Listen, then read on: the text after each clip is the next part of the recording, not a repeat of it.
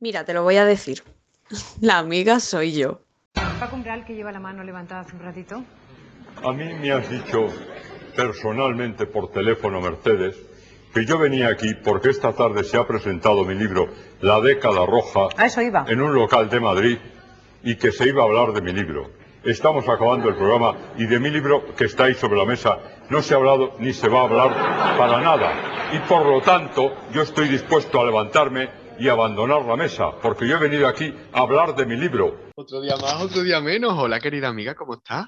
¿Qué tal? Para que estamos otro día más, como tú bien dices. ¿Qué Ah, tal? yo es que no, que no tenía nada más que hacer y digo, oye, ¿grabamos podcast hoy o qué? ¿O qué Sí, era como tan levantado y ha dicho, nena, vamos a grabar. Efectivamente. Queridas amigas, bienvenidas a La Amiga Soy Yo, esa charla de dos comadres andaluzas en un mundo distópico. ¿De qué vamos a hablar hoy, querida? Pues hoy vamos a hablar ni más ni menos, porque nosotras somos marrachas pero ocultas, que ya lo hemos dicho muchas veces. Vamos a hablar de los libros que leyeron los millennials. Vamos a hablar del librito, de novelita. Para hablar de esos libros, aquí están vuestras dos comadres favoritas. Yo soy el hermano de Manuelito Gafota, el imbécil, Lola Flaule. Y yo soy como la levedad del ser, insoportable. Soy Dani Esponja, ¿qué tal? ¿Cómo estáis, amiga? Ay, muy nerviosa. No sé por qué hoy estoy con el nervio cogido, con el pellizquito, con el pellizquito. ¿Qué pasa? Eso va a ser a lo mejor un, un pollito de que está resacosa ayer. Es ¿eh? posible, eh, puede que se flema, sí, sí, te lo digo, ¿eh? Voy a empezar haciéndote una pregunta de, de señora intensa, que luego también le voy a hacer a nuestra invitada. Eh, ¿Crees que la generación millennial es una generación poco lectora? Pues yo diría que no, fíjate. Anda, Porque sí, sí, además tú sabes que yo hago research antes de, de estos podcasts, un poquito, que aunque sea por leer un poquito de Wikipedia, ¿sabes lo que te digo? Y resulta que hay como mucho, mucho texto por ahí diciendo que, oye, que los millennials son una generación que lee mucho. De hecho, quizá más eh, a la edad adulta, pero sí que son una generación que lee, que lee mucho. O sea que, Yo- ojo, cuidado. Yo sí, yo sí que te digo que para mí la lectura ha sido muy importante y yo siempre digo que para mí leer es el modo más barato, aunque si siguen subiendo los IVAs artísticos no lo va a ser, el modo más barato de viajar para mí. Totalmente. O sea, estoy de acuerdo.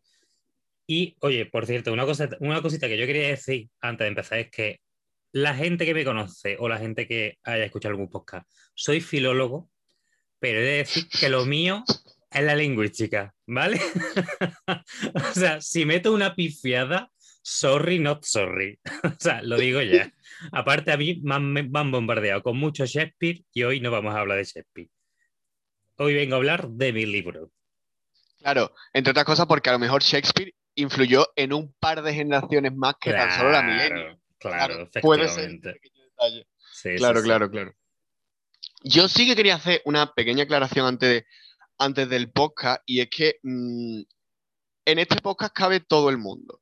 Eh, entonces, si alguna vez Dani y yo, verte, sobre todo yo, que soy la más mamarracha y la más piciosa, vertemos algún tipo de opinión que es eh, insultante para alguien, para algún colectivo, para lo que sea, eh, este podcast está siempre abierto a, a rectificar, a pedir perdón. Entonces, si alguna vez decimos alguna barbaridad o alguna palabra que para alguien es de algún tipo, por favor que se pongan en contacto con nosotros y rectificaremos, pediremos perdón lo que haga falta. Lo digo por si alguna vez a mí se me va la pinza. También es verdad que el que entra en este podcast sabe a, qué fiesta está viniendo. Quiero decir, Dani y yo, cuando hemos abierto este podcast, teníamos claras dos cosas: que este podcast era para divertirnos y que de ninguna manera vamos a ocultar nuestra ideología y las luchas que seguimos en nuestro día a día. Quiero decir, si alguien tiene duda, Dani y yo somos hijos de la pasionaria, ¿vale? Absolutamente. Básicamente, si la metes en un culo, sale mierda. Es lo que hay. es lo que hay. Filóloga inglesa, filóloga inglesa. quiero If you put no vamos- your penis in an ass. O sea, no vamos a pedir perdón, por ejemplo, por decir que los fachas son fachas y que los nazis son nazis. ¿Vale? Quiero, quiero decir, sabéis a qué fiesta estáis viniendo, pero que siempre estamos abiertos a la reflexión. Es que, como a mí a veces se me va la pinza, yo quería decir esto por si acaso. Y hablando de facha, de cuestiones políticas, ¿por qué no empezamos con un libro maravilloso? Hombre, aquí ¿Cómo hila? llevando- ¿Cómo e- ella costurera. ¿Por qué no empezamos por un libro que yo creo que fue importante para nuestra generación y que eh, creo que es un libro maravilloso y además uno de los primeros que me leí, sobre todo en el instituto, que además entraba en selectividad, vaya, que eh, Los girasoles ciegos. ¿Los girasoles soles ciegos te entraba a ti en selectividad porque hiciste literatura universal o algo? No, no, no, me entraba en lengua. ¿En lengua los girasoles ciegos? Sí, sí, sí. O Uy, el salto gener- generacional. Uy, el O- salto generacional. O puede que no, también te digo que yo me estoy acordando mal. Y me lo estoy inventando. Claro, o sea, eh, me, me lo estoy inventando como mm, Antonio Banderas en Los Simpsons, entiéndeme. Puede ser Y que hasta aquí llega el podcast de hoy. Gracias. Puede que simplemente mm, me obligara a leerlo porque me lo tenía que leer punto, ¿sabes? Pero la cosa es, ¿qué te parece este libro? Este maravilloso libro. Eh, pues mira, voy a empezar con unas declaraciones acojonantes. No me he leído los girasoles ciegos. Marishoshi, Marishoshi, la invitada diciendo que tampoco. Bueno, de decir que, vamos, ¿Qué hacemos? Empezamos de nuevo, ¿no? El. No, no, pero oye, lo menciono porque en su momento, o sea, este libro es verdad que ya sale eh, tarde, digamos, en las últimas generaciones ya de cuando los millennials somos ya un poquito más adolescentes, que sale en 2004, ¿vale? Un poquito más adultos.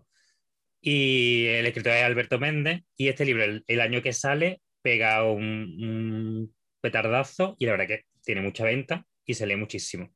Y básicamente creo que es importante porque creo que es uno de los libros más sencillitos eh, a la hora de, de entender un poquito lo que se sentía durante la guerra civil y sobre todo la posguerra, ¿no? Porque este libro narra eh, cuatro pequeños, son cuatro pequeños cuentos, cuatro pequeñas partes, que de hecho el primero, me encanta el título, que además era frase 20 que yo ponía, que era, si el corazón pensara, dejaría de latir.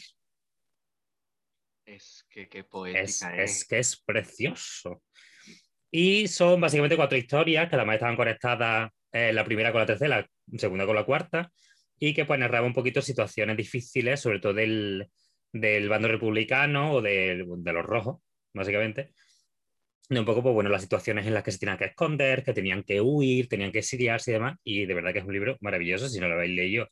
Y vosotros dos que no lo habéis leído, os recomiendo de verdad que os lo leáis porque es súper sencillito, se lee súper rápido y está muy chulo.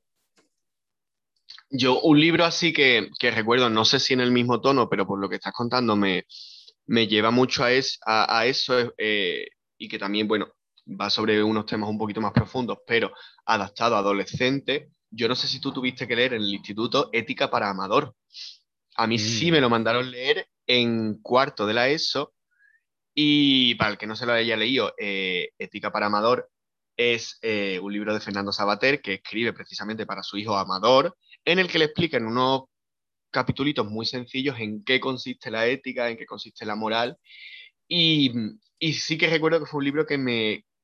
Claro, fue mi primer acercamiento a lo que es la ética, la filosofía y tal, y te explica con unas metáforas muy sencillitas eh, en qué consiste lo básico de, de la filosofía y de la ética. Yo ese libro sí lo recuerdo de mi, de mi infancia. Y otro de los libros que me mandaron, que puede estar al, al mismo nivel de ética para amador, perfectamente fue Manolito Gafota. Al mismo nivel, claramente. Además, lo recuerdo con muchísimo cariño porque, bueno, mi abuelo, ¿no? Como mi abue- eh, los hombres de su generación, mi abuelo tuvo que dejar el cole muy, muy joven, entonces él no era analfabeto, pero, mm, pero sí que, bueno, no tenía un background de estudios como por ejemplo podía tener mi abuela, que mi abuela era maestra, ¿no? Y me recuerdo que mi abuelo se leía Manolito Gafotas a la misma vez que yo, entonces es un libro que me lleva a unos momentos y me produce una ternura de yo con a lo mejor 11 añitos estar comentando Manolito Gafotas con mi abuelo de 70 años y yo veía esas ganas de aprender y de leer en un señor mayor de 70 años de, de querer autoeducarse, que a mí ese, ese libro me, me lleva a unos momentos y me, y me trae una ternura increíble. O sea, Team Manolito Gafota. ay, pero qué tierno, Lolo, por favor. Total. Me voy a poner total, yo aquí total. a llorar emocionada. O sea, me encanta.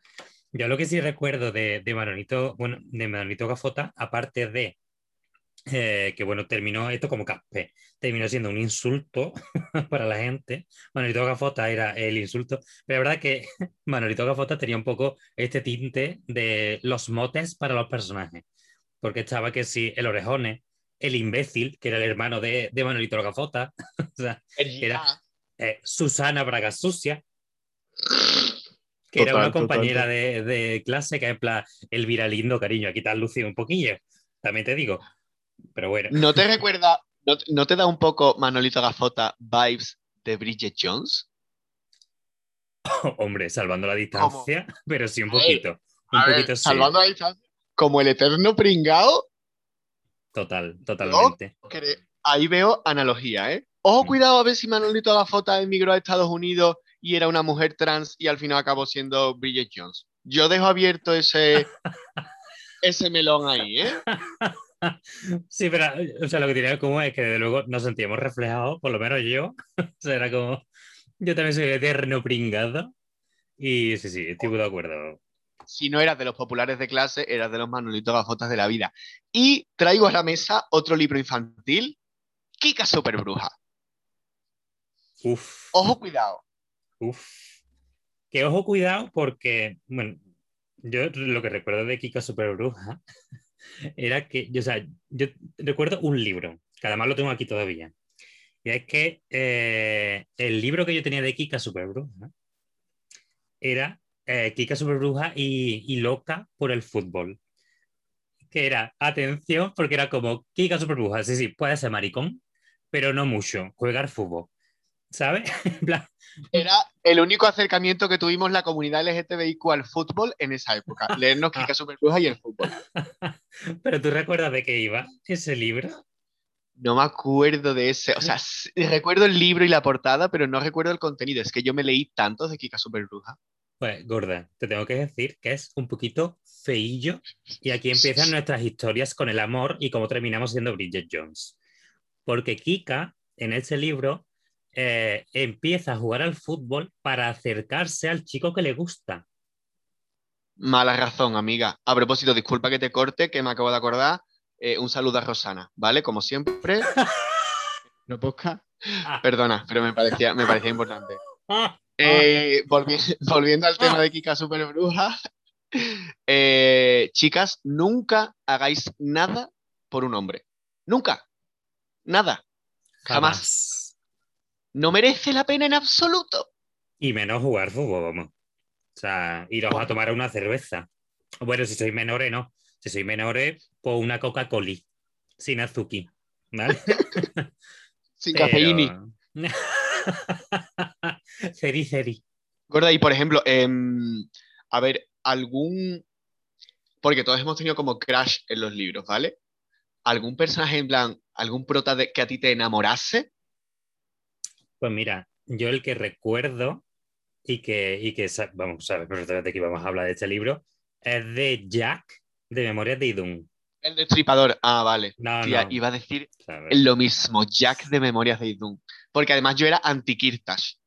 Sí, por supuesto. Por supuesto, sí, sí. Nuestra, invitada, nuestra invitada está haciéndonos símbolos de que ella es Team Kirtash.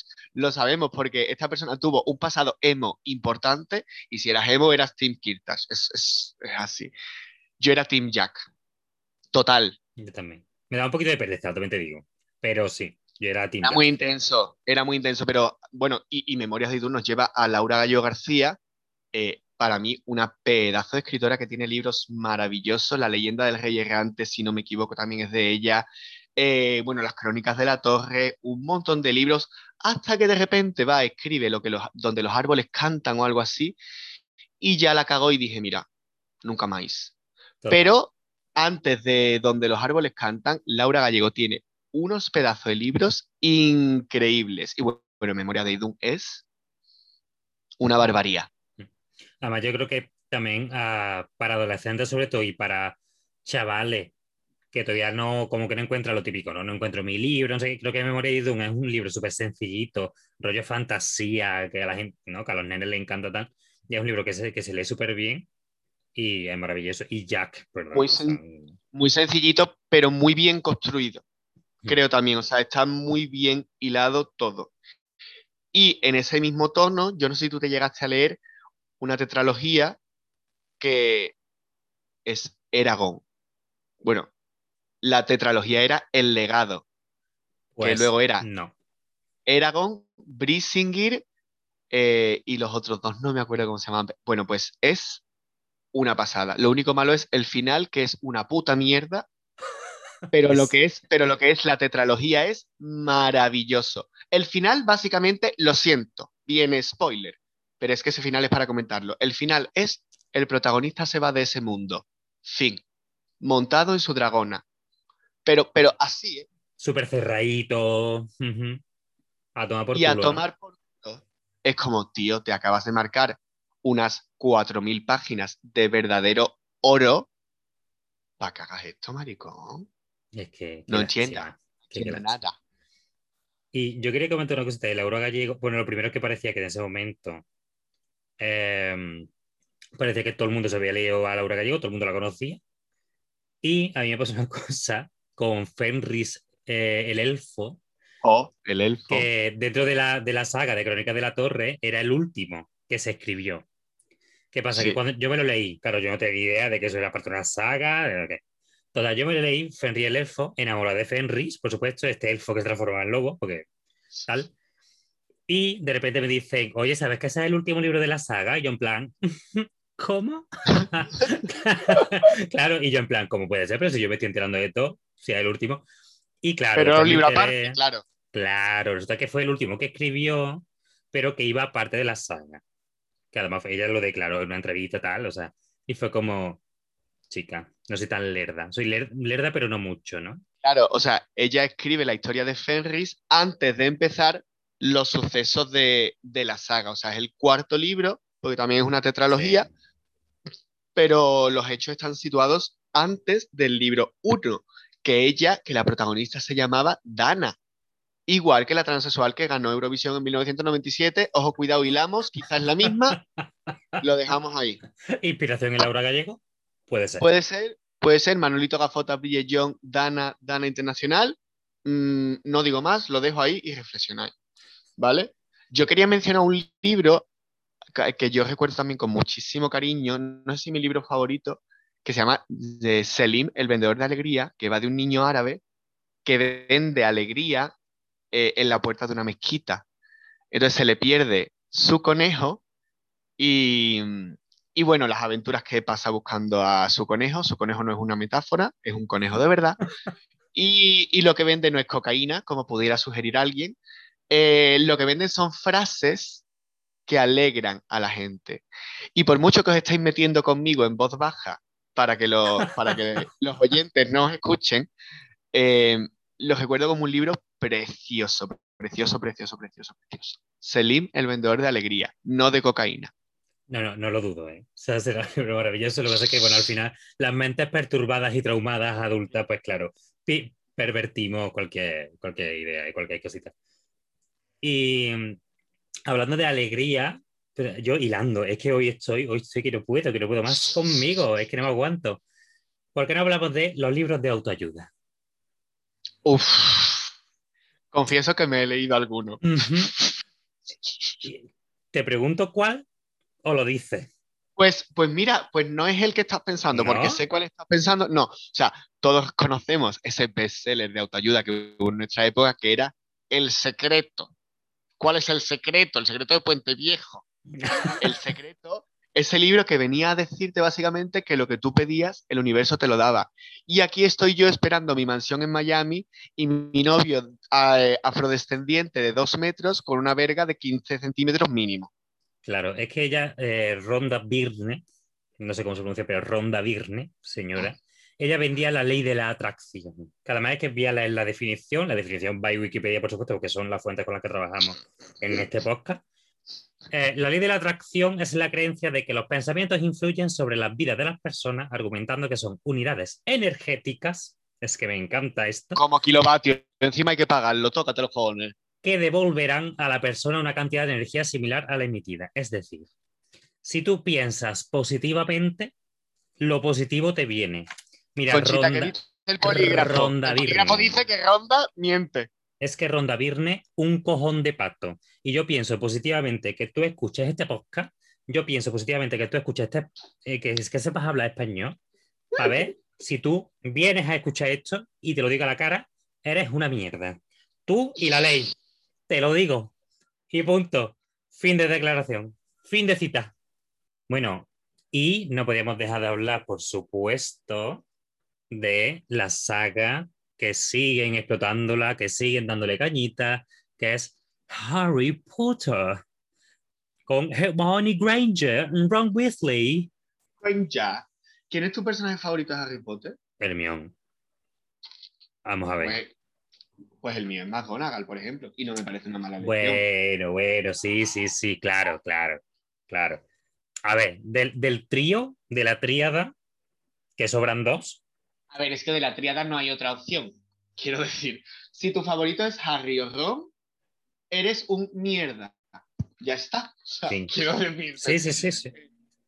Y, y no, no me escondo. Y, y este es el tipo de cosas por las que no tengo pensado pedir perdón, por ejemplo, ¿vale? Para que lo tengamos todos claro. O sea, eh, Hermio, o sea, que, que- que no hay más paroles. ¿De qué casa eres tú? Porque yo he hecho el test de Pottermore, pero no estoy de acuerdo con los resultados. A ver, a mí es que depende. O me sale Ravenclaw o me sale Hufflepuff. Y cualquiera de los dos me gusta. Que Hufflepuff está Hufflepuff. muy infravalorada. Pero ojito con la lealtad y la única gente que es fiel a sus principios y que está ahí firme. O sea que, Yo creo que podría ser de cualquier casa menos de Ravenclaw. Te voy a explicar por qué. Porque la gente de Ravenclaw son muy inteligentes, pero tienen como inteligencia analítica y lógica, no creativa. Y yo creo que soy bastante creativo. Entonces, como que Ravenclaw descartado. Entonces creo que podría ser con de, de cualquiera de las tres. La verdad. pues tú tienes un poquito de Littering, esa malicia, eso de ser creativa pero zorrita. ¿Sabes? pero sí, sí. Mi mote en la cárcel, creativa pero zorrita, así me llaman. La de la celda 662. Pero bueno, que la cosa que, que comentaba de Harry Potter, que ya lo dijimos en el, en el eh, capítulo de, de cine con Alberto, que Harry Potter es un niño rata con mucha suerte. Y aquí- Y otra cosa que a mí me molesta de Harry Potter, que me encanta, ¿eh? que soy súper fan de Harry Potter, de, J- de la JK, ¿no? Me parece una terfa. Nos molesta del personaje Harry Potter, no de la saga. Claro. Pero de la saga, como tal, me molesta el tema de el amor. El amor como la fuerza que todo lo puede. Eh, por favor, Ronda Virne. ¿Has hablado con JK Rowling? ¿Qué has hecho? Amigas, grupo de WhatsApp, a lo mejor.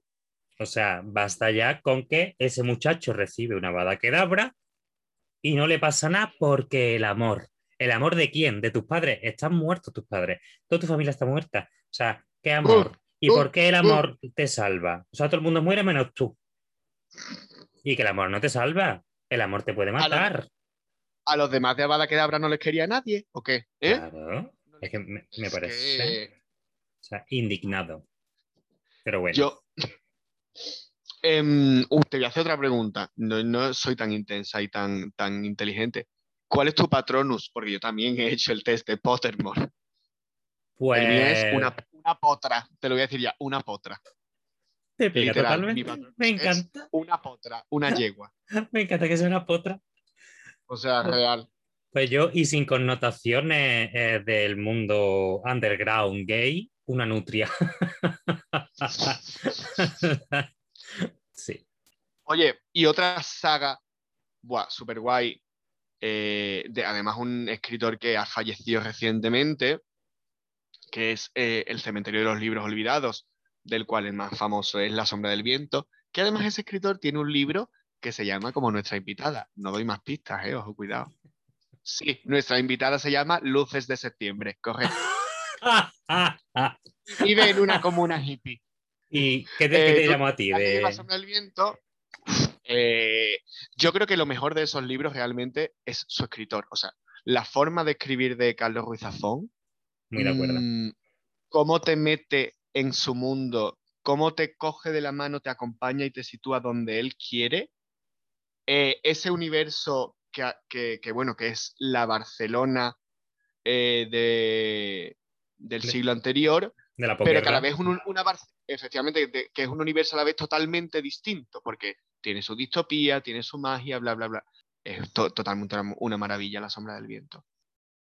Que yo he de decir que me lo leí ya un poquito más mayor, pero sí es verdad que, que estoy de acuerdo contigo. O sea, Zafón creo que tiene una manera de escribir que, que te lleva, te lleva de la mano. Y además lo curioso, bueno, lo curioso, que esto se ha visto en muchos más libros, pero el cómo es una historia dentro de una historia, ¿no? Porque para quien no conozca esta saga, empieza con, con un, un padre y un niño, el protagonista es el niño, se llama Daniel, además, y el padre, que es el librero, creo recordar, lo lleva al cementerio del libro a que se, se lleve un libro, ¿no? Además, creo recordar algo así como que eh, si cogías un libro como que lo tenías que proteger con tu vida, algo así, ¿no? Y Sí. eh, él eh, cogía eh, este libro, Daniel cogía este libro que se llamaba La sombra del viento, que era Ujú. de, de un escritor que se llama Julián Ca- Carax, creo recordar. Ian Carax. Y, y entonces él como que empieza un poquito a meterse en el mundo de la- del escritor, que no era conocido, empieza a buscar eh, los otros libros de este autor y ahí empieza un poquito todo el misterio, ¿no? Y, y me encanta porque además eh, creo que representa mucho el cómo los libros te transportan a otra historia, a, otra, a otros mundos, ¿no? Y cómo Daniel, que vive durante la posguerra, empieza a meterse en este mundo de Julian Carax, del escritor de- del libro que él tiene, que es de la preguerra, ¿no? Y él como Ujú. él se va metiendo un poquito en este mundo de- del escritor. Me parece maravilloso, o sea, me parece maravilloso. Un, un detalle curioso de Zafón es que él mete en todos sus libros de alguna manera la figura del diablo. Y, y cuando el diablo entra en escena, eh, se cambia totalmente la atmósfera del libro. O sea, para mí eso es jugar con la escritura, el llevarme de, un- de una... Bueno, es que yo, yo flipo mucho, flipo mucho con Zafón. Y, mm, y yo no sé si tú estás de acuerdo que es momento de presentar a, a nuestra invitada con nombre de título de libro. Em. Obvio, obvio.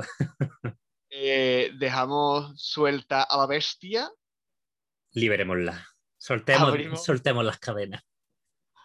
abrimos la jaula, yo la voy a presentar. Ella es nuestra Luna Lovegood con un tinte azabache de Mercadona. Y ella es, yo voy a ser mamarracha, ella es la hermana de Harry Potter, ella es Susie Potter.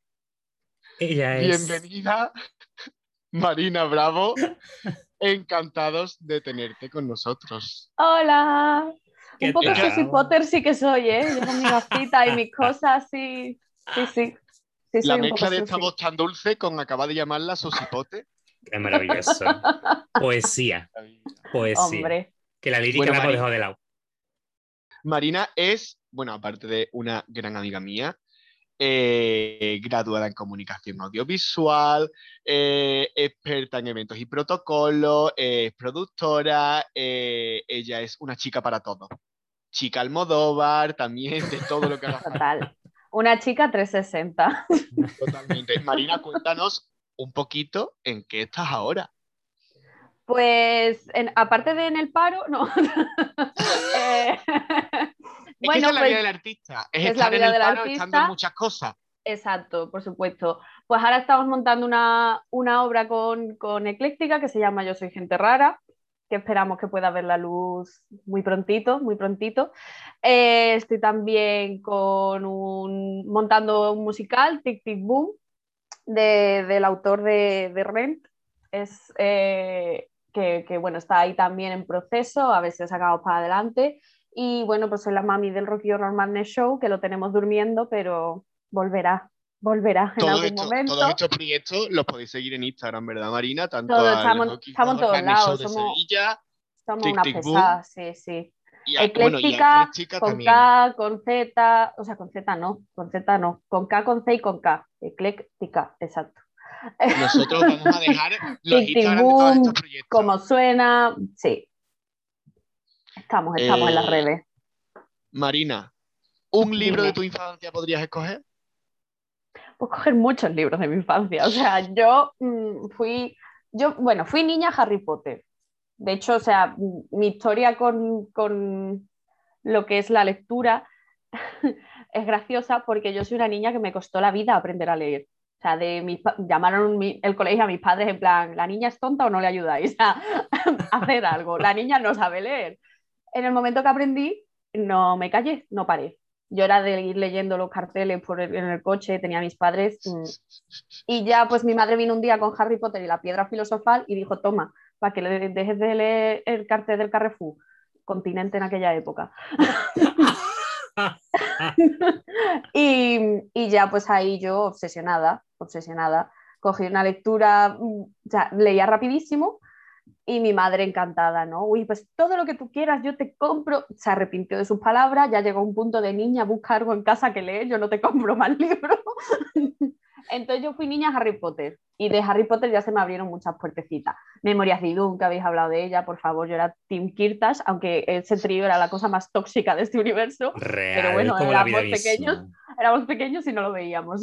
Pero eran tóxicos los tres. Los tres, los tres, los tres. A cada cual. Sí, sí, sí, todos, todos. A cada cual con un toquecito más dado. Mm, así hemos salido. Que Uf, mucho Disney, mucho Disney, pero ojo los libros. Sí, sí, sí, ojito con lo que, con lo que El llevamos en amor lo puede todo. Que también hablábamos de Harry Potter. Mm, En fin, ¿qué más? Eragon yo también me lo leí. Memorias de Idun, Crepúsculo, bueno. ¿Qué opinas mm. del final de Eragon? ¿Estás Mira, de yo el último libro, yo es que el último libro no me lo leí, porque ya me enfadé. El último libro no me lo leí y ya me contaron el final de no sé qué de la amistad y rompe la espada y se va. Y es como, Horrible. pues, shock. Es esta cosa de. mm, creo que los millennials no, nos enganchamos mucho a sagas fantásticas por lo general, o al menos el sectorcito friki del que yo formaba parte. Y estas sagas para mí tenían algo en común todas. Y era gente que escribía muy bien y unas cosas muy interesantes y se tiraban libros y libros y páginas y páginas enreando, enreando, enreando, enreando y llegaba un punto, ¿cómo resolvemos esto? El amor. Gente que resolvía su trama con el amor porque es que ya la había liado demasiado parda, es que ya no había manera lógica de ordenar aquello. Entonces, el amor. El amor, la ¿Cuánto de amistad. total, cuánto de importante es que nos demos cuenta de que el amor externo no es nuestra salvación, nuestra salvación es el amor propio. Claro, Por favor. claro. O sea, No, no, no. Y te voy a hacer una, una, una comparativa que espero que entendáis. Esa gente, por ejemplo, que está en Tinder y pone buscando a alguien que me saque de aquí. Eres tú, hijo de puta. Si no quieres estar aquí, bórrate el perfil de Tinder. ¿Me Delete explico? up. Así Claro, de o sencillo. Nadie va a venir a salvarte, ni nadie puede salvarte. La única persona que puede salvarte eres tú. ¿Estás de acuerdo, Daniel? Es que eso mismo es lo que quería, quería- quería- quería comentar yo. O sea, por favor, ba- basta ya de depender del amor de otros. O sea, eh, que no, no dependamos del deseo ajeno. Basta ya de esto, por favor. If you can't love yourself, how the hell you gonna love somebody else? Can I get an Totalmente. amen up in here? Amen.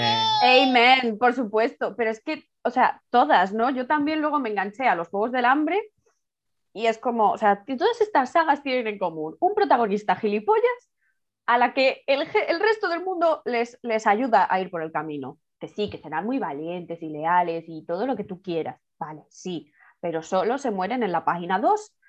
Ya está, y se acaba el libro. Y dices tú, 20 euros por dos páginas, no. Entonces, pues amigos que te resuelvan el problema y amigos o novios o mm, intereses románticos o el villano del que ahora me enamoro, cosa más tóxica, por favor. O sea, yo tengo mm, plataforma de afectados por, por villanos de los que se enamoran.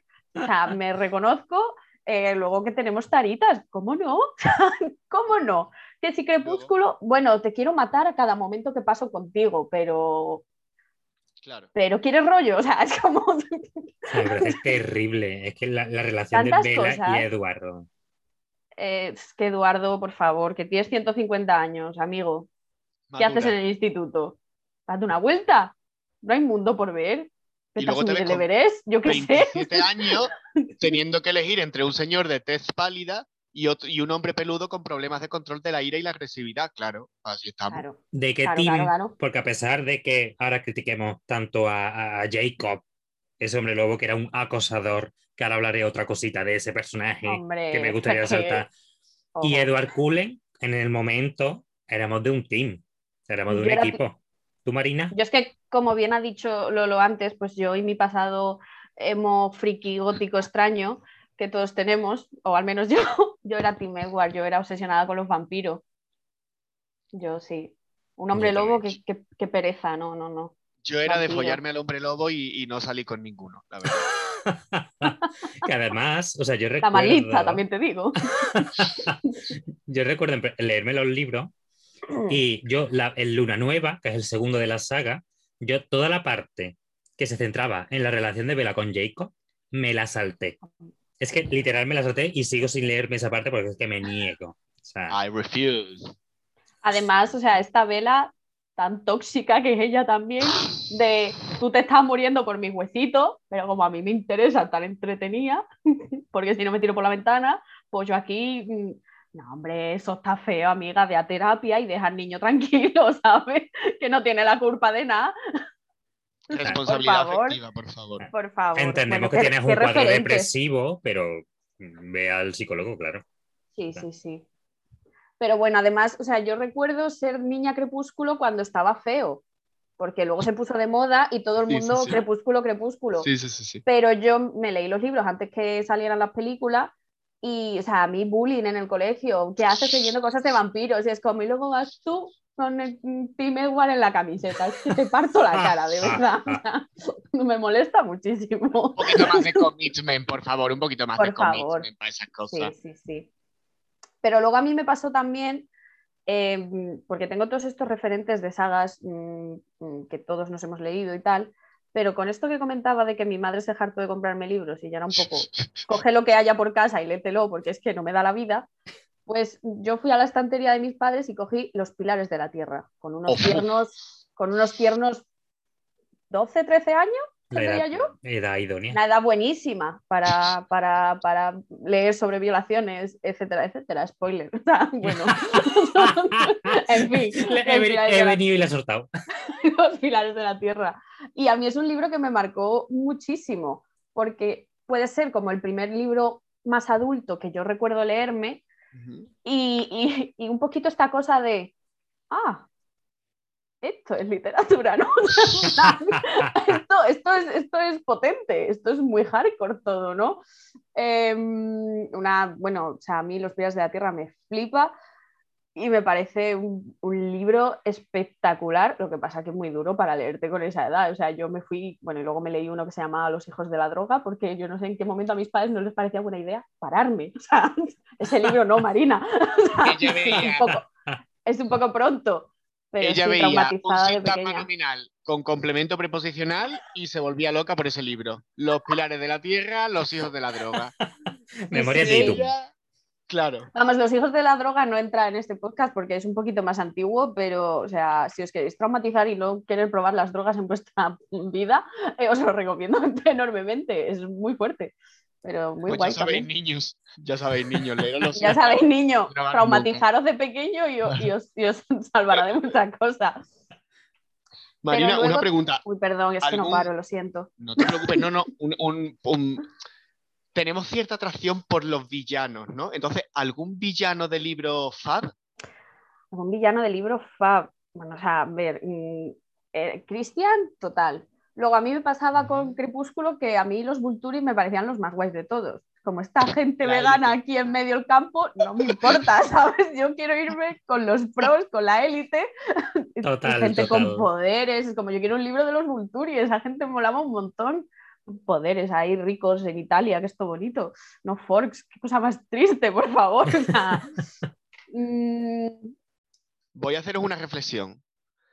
¿Puede ser que el peor villano de Harry Potter no sea Voldemort, sino es Dolores Dolores Umbridge? Umbridge, por supuesto. Claro. o sea, Y yo, quiero- sí, sí, sí. Y además es que hay una, una reflexión muy buena de, de esto de los villanos de Harry Potter, de que nuestra generación no puede empatizar con básicamente Hitler de los magos, porque no lo hemos vivido. Sabemos que existe, pero no. Bueno, ahora lo estamos viviendo un poquito, pero.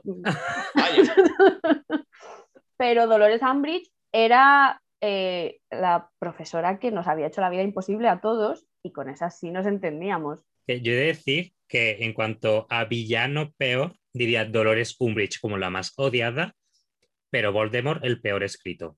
Fin, ahí lo dejo. yo tengo una teoría. Eh, en el mundo de la interpretación se habla de, de la legitimación, ¿no? Es algo que como cuando tú interpretas sobre todo a un villano, tú tienes que justificar por qué tu personaje hace las cosas que hace. ¿no? Y es que, bueno, Voldemort, podemos decir, bueno, Voldemort era un niño traumatizado que había sido en un principio rechazado por su propia familia de magos, bla, bla, bla. bla. Entonces, puede ser que le encontraras un porqué a que Voldemort fuera un mierda. Pero Dolores Umbridge era una hija de puta por placer. Total, total. Además, esta cosa de Voldemort era como es que claro, aquí a la JK Rowling ya se le entreveían cosas feas, ¿no? Tú, tú, pues con 12 años no te das te lees los libros y no te das cuenta, pero ahora reflexionas y es como, ¿por qué Voldemort era malo? Porque su madre le dio una poción de del amor a su padre, entonces como artificial, es como, ¿qué tienes en contra de, la, la fertilización in vitro? JK, ¿qué te ocurre? Déjalo, que pongan ayuditas, como demonizando todo el rato, menos lo que tiene que demonizar. Total. Pero bueno, no sé. Es que villanos. Bueno, es que en Memorias de Idun, ¿quién eran los malos? Es que ya ni me acuerdo, los dioses. El, séptimo. Iban a su bola. Bueno, el, séptimo, claro. Es que a mí me da mucha pereza estos villanos que simplemente son malos, ¿no? Es como el malo. Porque sí. Está en su, Está en su torre y hace mal, cosas malas. Como porque, por ejemplo, mm, en Memorias de Idun estaba Gerde, que era la elfa esta que era tan ella interesante, yo quería ser ella, ella era la más guay, es que yo tengo cada problema.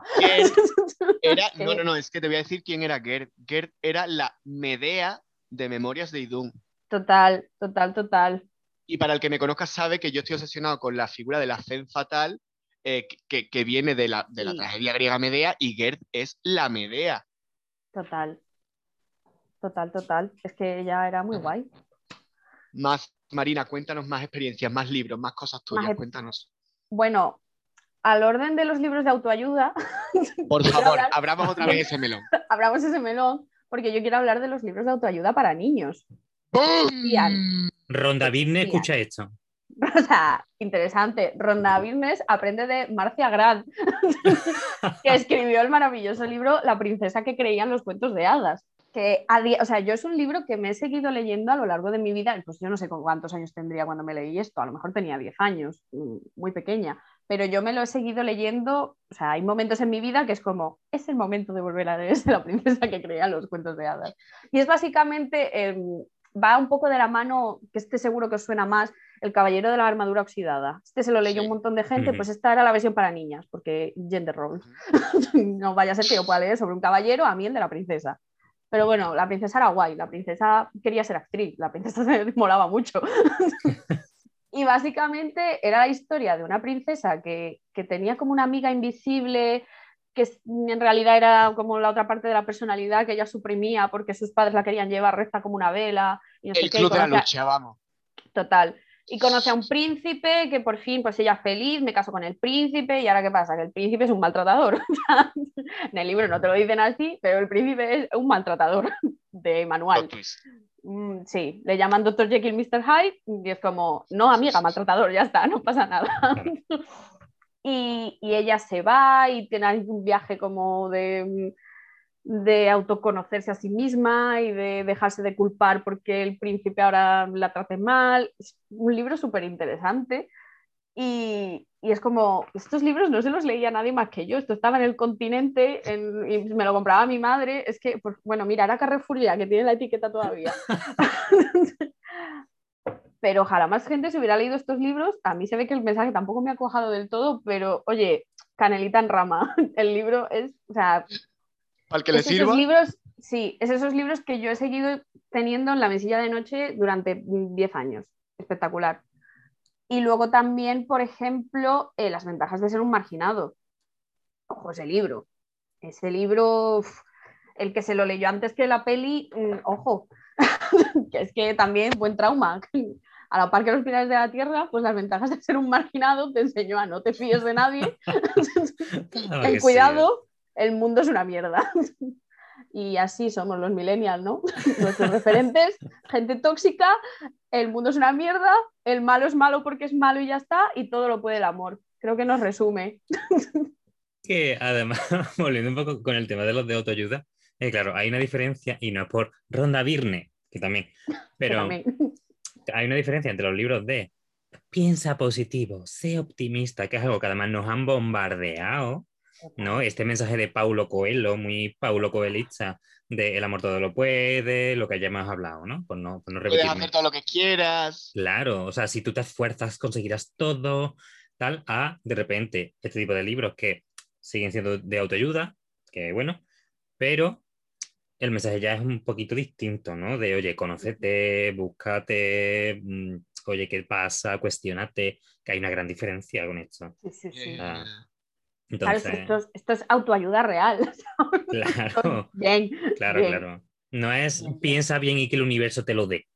Es haz tú, construye tú, Claro, crea tú. Al final, ¿qué es más útil, no? Decir, eh, mira, la vida es dura, prepárate, eh, o todo es maravilloso, ¿no? Claro, o sea, que uno es una- un positivismo tóxico que te da una satisfacción instantánea de, ah, bueno, todo va a salir bien, no pasa nada. Lo otro es un, eh, chica, somos guerreras y hemos venido aquí a, a comernos el mundo, pero tenemos que, que poner de nuestra parte. Que si te hacen ghosting en Tinder no pasa nada, no te vengas abajo, no lo hacen a todas. ghosting se sale. Sea, claro. Plataforma de afectados por el ghosting también. ¿El ghosting se sale de Dolores Umbridge? No. De Dolores Umbridge, no. O sea, es que por- volvemos a Dolores, porque es que, ojo, ojo, ojo, ojo, la Dolores, el, maltrato psicológico a los niños. Es que Hombre. tela, ¿eh? Dolores Monasterio. ¿Podemos, podemos hablar de esto? Dolores Ayuso incluso. Ayuso Ah. Umbridge. O sea, ojito, ojito con esto. Tela, eh, tela. ¿Y teníais alguna profesora un poco Dolores en vuestra vida? Yo sí. No Segundo de carrera. Segundo de carrera, lo voy a decir. Segundo de carrera. Pilar, mecánica de fluidos. Una profesora que me hizo llorar en mitad de clase. Porque yo hice segundo de carrera dos veces prácticamente, porque la primera solo aprobé una asignatura, porque tu- bueno, tuve una depresión ese año. Y entonces un día entro tarde a clase, voy a sentarme en mi silla, después de haber pedido permiso y todas esas cosas. ¿eh? Y cuando estoy en mitad del pasillo, Pilar me para y empieza a, a humillarme delante del resto de mis compañeros de facultad, diciéndome que vaya mierda de año anterior había hecho yo, que quién me creía, que por qué estaba ahí, y yo y mis compañeros que sabían que yo acababa de salir de una depresión, con una furtiva lágrima allí en medio del pasillo de mi clase, con una lágrima cayéndome por la mejilla, mis compañeros todo con cara de circunstancias. Esa fue una de mis dolores Ambridge, claro. Bueno, amigo, pero es que eso se demanda, ¿eh? Sí, como, sí, ide- sí, sí, como idea, como idea. Avería de, avería de. Yo tenía uno de matemáticas que me imitaba cuando hacía preguntas. ¡Ah! Porque ¡Qué yo era-! Yo era muy lerda con las matemáticas, mm, no me escondo, y entonces tenía muchas dudas. Y yo levantaba la mano y como los oyentes estarán notando, tengo un acentito mezclado, ¿no? Ella nacida en Sevilla, padres de Soria. Acento raro, se, se- se entremezcla. Entonces, cuando yo le hacía una pregunta, eh, pues me imitaba las S y me decía cosas en plan, pues si usted no se ha enterado, pues se aguanta. Primero de la ESO, ¿eh? Marina no volvió a hacer una pregunta en matemáticas en su vida y hasta hoy. ¿Dos más dos? ¿What? Pero además, es que te digo una cosa, o sea, tenemos como súper sobrevalorada la inteligencia lógico-matemática cuando mm, hay muchos tipos de inteligencia. Y yo, por ejemplo, creo, Marina, que tú eres una mujer súper creativa, que tienes un montón de cosas guays dentro de esa cabecita y porque a lo mejor tu inteligencia preponderante no sea la lógico-matemática, no tenemos por qué humillar a los niños. Y ahora me dedico a hacer presupuestos, ¿eh? Ojo. Le daba así con la, mano. all, fuck them all, fuck you, fuck you, fuck you. Dani, mi vida, ¿tú querías comentar algo de esto? Eh, ¿Tu yo? Sí, es que acabo de, de recordar, hablando de profesores de universidad y de, de profesores que, que te, bueno, que te humillaban un poquito. Y he de decir que eh, también en segundo de carrera, además, tenía un profesor, que no voy a decir el nombre, porque me lo encuentro de vez en cuando, que nos hacía unos seminarios, ¿no? Entonces era literatura, nos teníamos que leer pues, un libro para cada seminario. Y la cosa era que él te hacía vida o muerte, además lo disfrutaba. Decía, venga, toca vida o muerte. Y era básicamente que uno de los alumnos tenía que hacerle una pregunta a otro sobre la novela, que podía ser eh, de qué color era el vestido de la señora, del, que era un personaje secundario que salía en la página 30, ¿sabes? O sea, cosas así. Si el alumno que hace la pregunta o sea, perdón, si el preguntado se sabe la respuesta, aprueba el seminario. Y el que ha preguntado suspende. ¡Oh! Y si no se la ¡Qué sabe, horror! suspende y el que ha hecho la pregunta aprueba el seminario. O sea, de ese palo. ¿eh? Y él, y él horrible. disfrutaba y se regocijaba porque era como se frotaba los deditos a los señor Barnes en plan, venga, toca vida o muerte. De ese palo. ¿eh? Pero es que mirar el caldo de cultivo de la generación nuestra, ¿eh? O- ojo. Disney. Los libros, el amor todo lo puede, el universo no sé qué, el profesor que te hace la vida imposible. Perdona, es que cómo no vamos a estar mal. Es que generación traumada. Es que no, no, no. Generación traumada. Todo empezó con la madre de Bambi, pero de ahí para abajo. Marina, ¿algún libro que, que se nos quede en el tintero? ¿Alguna anécdota, experiencia? algún Algo libro que se me así quede en el que te- tintero. Sí, o alguna Mm. experiencia, algún, algún lo que tú quieras. Ay, bueno, yo tengo una anécdota muy buena de el mundito friki, mm, todos somos frikis, nos gusta ser frikis y nadie nos entiende. O sea, a mí me miraban mal por leer en el colegio. Son estas cosas de te lo exijo, pero a la vez mm, te lo critico. Además, la gente, o sea, a mí yo leía muy rápido, entonces me acuerdo que en, que en lengua mm, tenía que llevar yo, o sea, teníamos, no sé en qué curso, pero teníamos que llevar cada semana como los libros, o cada mes, lo- no, cada mes, los libros que nos habíamos leído ese mes. Toda la gente iba, uno, el que más, dos.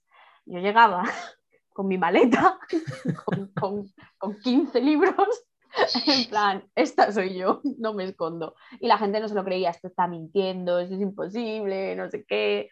Y me miraban fatal. Y, mm, luego me acuerdo que cuando nos dio la fiebre crepúsculo, eh, coincidí al cumpleaños de una amiga mía con el- cuando sacaban el último libro. Y su madre se encargó de comprarnos a cada una un libro de, de estos para el día del cumpleaños de su hija, todas tener el libro. y entonces ese cumpleaños fue siete frikis en un salón leyendo en silencio porque había salido el último libro. Pero me encanta. o sea, es que me parece Sí. maravilloso. Sí, sí, era, era muy fuerte. Era muy ¡Qué fuerte magia! allí. Allí ¡Qué todas en, magia! Todas en silencio leyendo y de vez en cuando alguien hacía. ¡Ah! Y era como, ¿por dónde vas? ¿Qué ha pasado? No, que no he llegado ahí, no digáis nada.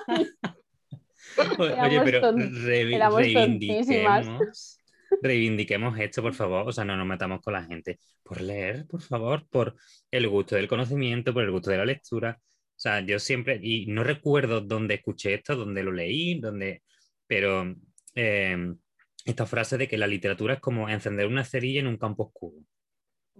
¿no? O sea, la enciende la cerilla, no ves nada alrededor, pero sí que ves cuán oscuro es el resto del mundo, ¿no? Jolín, quedemos con esto, o sea, nos, nos sirve, como ha dicho Lola antes, nos sirve para, para meternos, para introducirnos en otros mundos, pero también para conocer el nuestro y para ampliar nuestra, nuestra visión, nuestra perspectiva. O sea, por favor. yo le achaco gran parte, porque yo me considero una persona súper empática y le achaco gran parte de mi empatía a todo lo que yo he leído de pequeña, porque al final es ponerte en la cabeza de mm, dos millones de situaciones, dos millones de personas distintas, eh, totalmente ajenos a tu realidad, porque dime que tendré yo en común con Eragon, el chico que mm, mm, iba con un dragón mm, y el poder de la amistad lo salvaba todo. Pues, pues entre cero y nada. Pero ya te da como esa capacidad, ¿no? De, de empatizar y es como, es que es muy importante leer. Tan importante. Y en estos tiempos en los que eh, pretenden manipularnos, pretenden contarnos mentiras, pretenden decirnos lo que es la libertad, lo que deja de ser la, la libertad, leer eh, el conocimiento es poder y es libertad. Nada te hace más libre que conocer y conocer la verdad. Y, y- y leer de, bueno, ya me meto en, datos fiables, leer de. El conocimiento es poder. Si es que al final revierte en vosotros, lee, hijos de puta. Además, no solo hablamos de narrativa, o sea, hablamos de ensayos, hablamos de teatro, hablamos de todo. Luego yo también voy a romper una lanza en, o sea, porque en el mundo de la gente que lee hay mucho intelectual de eso no es un libro de verdad. Nazis de los libros. Lee lo que te dé la gana. lee lo que disfrutes. sí, sí, sí, si sí, tienes sí, sí. 35 años y te apetece leerte Kika Superbruja, te lo lees. Te lo lees y que le den al mundo. Y yo no Total. me quiero leer la última novela del señor de turno porque no me apetece, porque no empatizo. Y a lo mejor cojo Total. Memorias de Idun de nuevo con 30 años y me lo paso pipa. Me Total. descojono y digo, qué ridículo. Pero que cada uno lea lo que le dé la gana y disfrute y ya está. Total, totalmente de acuerdo. O sea, Chapo. Sí. Marina, yo quiero agradecerte que hayas echado este ratito con nosotros. Muchísimo. gracias a Como siempre es un placer tenerte aquí. Por supuesto, vamos a dejar por ahí el Instagram tanto del Madness Show como de Tic Tic Boom, como de Ecléctica, para que todos podáis seguir los LinkedIn, proyectazos de Marina. por supuesto. Eh, Vamos a dejar, el que quiera le mandamos el currículum de Marina también.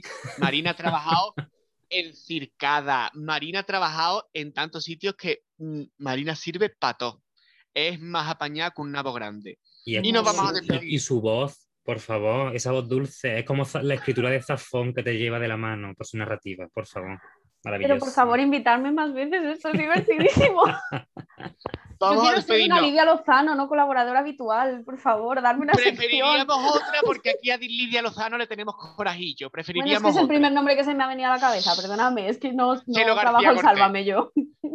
Dani, ¿tienes hoy las redes sociales por delante tú? Las tengo, las tengo y las digo Me rapidísimo. En Instagram y Dale. Gmail nos tenéis como la amiga soy yo punto podcast.